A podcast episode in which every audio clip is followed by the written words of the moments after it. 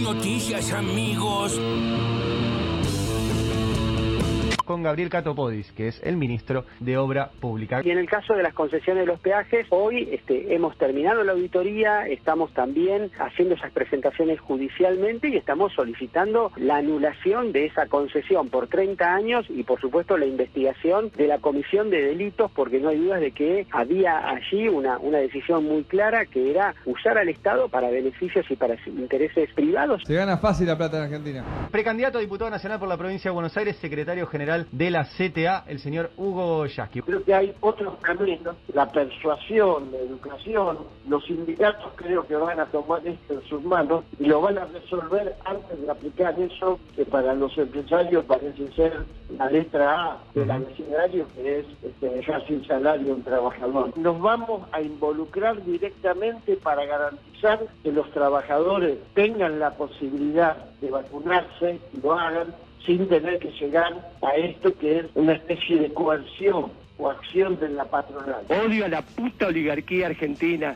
Con el juez de la Corte Interamericana de Derechos Humanos, ex ministro de la Corte Suprema, Eugenio Raúl Zaffaroni. No se puede gobernar realmente y tomar medidas mínimamente, no digo estructurales, pero mínimamente estructurales eh, con esta justicia. Las va a parar todas va a dificultar, va a obstaculizar cualquier acción de gobierno que quiera modificar un poquito el statu quo. Quiere modificar la constitución para hacer trampa. Eh, lo puedo decir desde lo macro de la gestión hasta lo micro de la gestión. Yo estoy en, este momento en una oficina que nadie ocupaba, que es la oficina del jefe de gabinete de ministros, que no venía a trabajar. Lo hice por Salva y su antecesor. Sí, que no tenía ni una computadora ni un teléfono. O sea, yo no sé qué hacían. Tengo las mismas, el mismo personal que trabajaba con Salva y acá nosotros los peronistas no echamos a los trabajadores del Estado, que me cuentan que nadie venía, que nadie les hablaba, que no tenían función, que no tenían tarea. No trabajaban, realmente no trabajaban. Pregúntele a cualquier trabajador del Estado provincial que hacían sus jefes políticos. No trabajaban. Amigos nuestros. Llegó Macri a la Argentina. ¿Le va a pedir que vaya a hacer campaña por usted, Mendoza?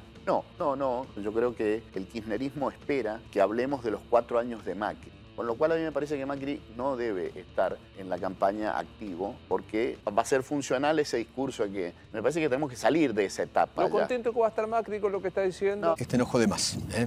Con mucha ganas de, arrancar, fue muy especial mi, llegada, el agradecimiento de la gente de cómo me recibió, cómo salió a la calle.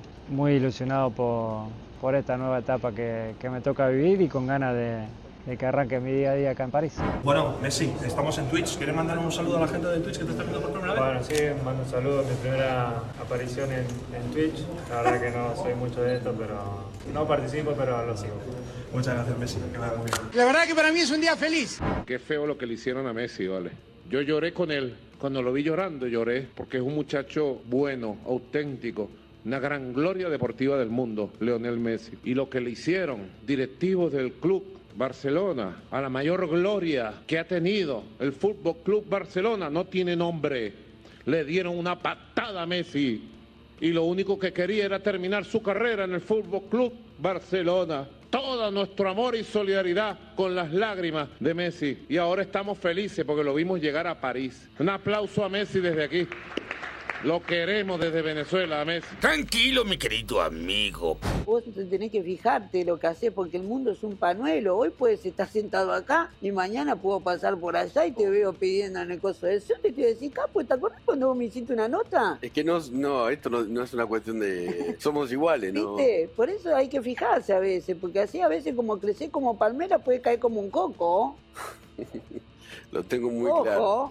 Zampame la lapicera. Escúchame una cosita, gordo pedazo de pancho. ¿Qué venís acá a arrancar la lapicera? ¿Estás enfierrado? ¿Pero qué te importa si estoy enfierrado? No, si a vos que te como como un pancho. ¿Qué te le vas a bancar, pedazo de paparulo? Dame esto acá. Pero... Hacé moñito, tomate el palo que ahora dirijo yo este programa. Bueno, eso que escuchaban al final era Nicolás Buñaski en su programa de televisión en TN con el negro Pablo de Ocupas. No hay que. ¿Cómo hay que explicarte, seguir explicándote que es el negro Pablo de Ocupas, Gabriela? por favor. me quedé afuera y eso que vi unos capítulos, pero yo no retengo los nombres. Te quedaste afuera de Ocupas, ¿eso está pasando? No, no, no, no, me acuerdo de los nombres. Qué raro, ¿no? Igual, eh, eh, se ve que Buñaski también se copó como nosotros con Ocupa y dijo, che, tráeme, no sé, alguno de Ocupa que quiero charlar con eh, ellos. Sí, ay, a ver, haceme un poquito de. como que me vas a chorear. La lapicera. Zarpame la lapicera. Por dale. favor, qué vergüenza. Haceme un poquito. Hablando de vergüenza, ¿qué hace Nicolás Maduro pidiendo un aplauso para Messi? Me había perdido por completo esto. Es espectacular también, ¿eh? diciendo que lloró por Messi Nicolás Maduro. Sí, pero Y ¿por qué? bueno, no, eh, ¿Qué va en línea con esto de que el capitalismo no le permitió a Messi elegir dónde vivir, dónde jugar y todo esto? Claro, imagino. pero es que no, no se fue a Corea del Norte ahora. No, claro. fue- no. se fue a no, París. se fue a París, igual todo bien, ¿no? Igual dijo también que eh, por Maradona había aprendido a querer a Messi. Ah, ok, ok.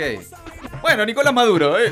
sí, bueno, tío, opinó, es el tema del momento. Sí, la verdad que lo va. Está bien. ¿sí? ¿De qué vas a hablar? Este, aparte creo que está en el programa de él, es como el stream, es como el Twitch de Maduro, ¿entendés? Prende, enciende y ahora reacciona a lo que está pasando. Sigue Maduro, con o esa, sea. sigue el- los, los programas eternos. Bueno, Messi lo escuchábamos ahí en su llegada a París y su participación en Twitch con, con Ibai.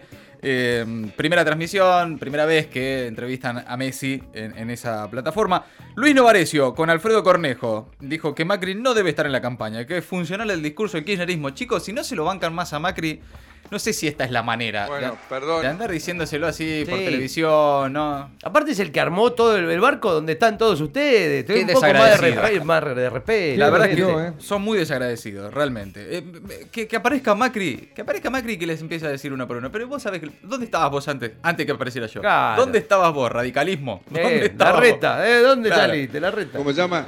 Carly Bian con La Nación Más, con Pablo Rossi, eh, volvió a afirmar que el gobierno de Vidal no trabajaba en la provincia, que, que él llegó a la oficina y que no había lapicera directamente. ¿Dónde trabajaban si acá no había lapiceras? Y bueno, es por como ahí- cuando llegaron... Computadora ni teléfono. Claro, cuando llegaron a. Cuentan, cuando llegaron ahora a Casa Rosada, para Sí. ahora, cuando cambió el gobierno, no funcionaba aire acondicionado. Y dice, acá evidentemente no Ese- laburaban. esa era la demostración. Claro, la demostración de que no iban a la Casa No había Rosada nadie. a laburar, si no funcionaba el Pero había la pandemia. Ah, no, antes de la No. pandemia fue. Bueno, hubo cosas peores. También escuchábamos a Hugo Yasky hoy analizando la campaña de- del Frente de Todos, cruzando también a, a los empresarios, eh, particularmente a Funes de Rioja. con esto- Raro ese pedido. Si no te vacunaste, eh, te- no te van a pagar el salario, dice Funes de Sí, Rioja. pero acá no hay una gran movida antivacunas como para poner No. una medida así. Pero, eh, pero hay que pensar en, en- en esas cosas también, porque hay muchos trabajadores, o no, no sé si muchos, pero va a haber trabajadores ¿no? que deciden no volver a sus empresas o sus trabajos presencialmente porque han elegido no vacunarse. Eso puede pasar. Está bien. Y no pueden quedar desprotegidos tampoco. Claro, no, no, Ante bien. la patronal que le va a decir, no, entonces no te pago el salario. Ay, ¿de dónde, sacaste eso? Claro. Bueno, eh, ante la duda, igual, de todas maneras, Funes de Rioja, cualquier excusa encuentra para no pagar Ah, no, salario. claro. para Sí, que- por eso. Sí. Y además teniendo en cuenta que acá los que no tienen el, el esquema de vacunación completo no es porque no quieren y no se la están dando, hay, hay Sí. retrasos, hay demoras. Hay de todo, hay de todo, es importante. Nos vamos a ocupar de ese tema. Bueno, todo eso entre las voces destacadas del día. Ahora las noticias, en maldita suerte. Van atrás de Usain Bolt. Los salarios siguen corriendo por detrás de la inflación. En el primer semestre del año, los salarios aumentaron un 22,8%, casi 3% por debajo del aumento del índice de precios para el mismo periodo. Los salarios que más aumentaron en junio fueron los del sector público. Es la cuarta caída del salario real consecutiva tras las caídas de 2018, 2019 y 2020. Con estas cifras, en un año se acumuló un 43% de suba salarial contra un 50% de inflación, es decir, en el último año 7 puntos abajo. El gobierno espera que la reapertura de las paritarias recomponga los salarios en el tramo final del año. Un poco de aire. Las jubilaciones y asignaciones aumentarán 12,4% en septiembre. Este es el eh, tercer aumento otorgado mediante la ley de movilidad y se trató de la suba más alta del año. Este incremento anunciado ayer va a beneficiar a 7 millones de personas jubiladas y pensionadas y a más de 9 millones de niños, niñas y adolescentes relacionados por la AUH. La jubilación mínima va a pasar a ser de 26 mil pesos y la asignación universal por hijo y embarazo van a llegar a los 5 mil pesos. No paran de llegar. Lo que decíamos, la Unión Industrial Argentina plantea no pagar salarios a quienes no vuelvan a la presencialidad por no vacunarse. Daniel Funes de Rioja, el presidente de la entidad, señaló que pueden representar un riesgo para las empresas y recomendó cesar la dispensa, dejar de pagar por el trabajo presencial. Aclaró que la decisión será de cada empleador. Desde algunos sindicatos apuntan que la vacunación no es obligatoria y que por ende las empresas no pueden forzar a sus trabajadores. Hugo Yasky le advirtió a Funes de Rioja en el Destape Radio que no van a permitir que los empresarios dejen sin salario a un trabajador. No paran de llegar. Llegan 530.000 vacunas de AstraZeneca para reforzar el plan de inmunización. Esta semana además fueron recibidas el lunes en Ezeiza unas 400.000 dosis del componente 2 del Sputnik B y se prevé que esta misma semana Laboratorios Richmond reciba 500 litros del antígeno para la producción en el país de más dosis. La provincia de Buenos Aires envía medio millón de turnos para la segunda dosis, así que atentos y atentas, lo anunció el ministro de Salud bonaerense Nicolás Kreplak, que recomendó fervientemente la combinación de vacunas. Gatillo fácil, pero no gratis. Perpetua para un prefecto por asesinar a un joven que evitó un control de tránsito en Parque Patricio. Se trata de Pablo Brites, que le disparó al repartidor de carne Christopher Rego, de 26 años. El crimen fue en agosto de 2018, cuando la víctima iba a buscar a su novia y a su hijo recién nacido. Le disparó por la espalda y otros cuatro agentes recibieron cuatro años de cárcel por encubrimiento. Una buena desde Brasil. Luego de presionar con un desfile militar, Bolsonaro sufrió una dura derrota parlamentaria. Los legisladores brasileños rechazaron su propuesta de exigir recibos impresos de algunos dispositivos de voto electrónico.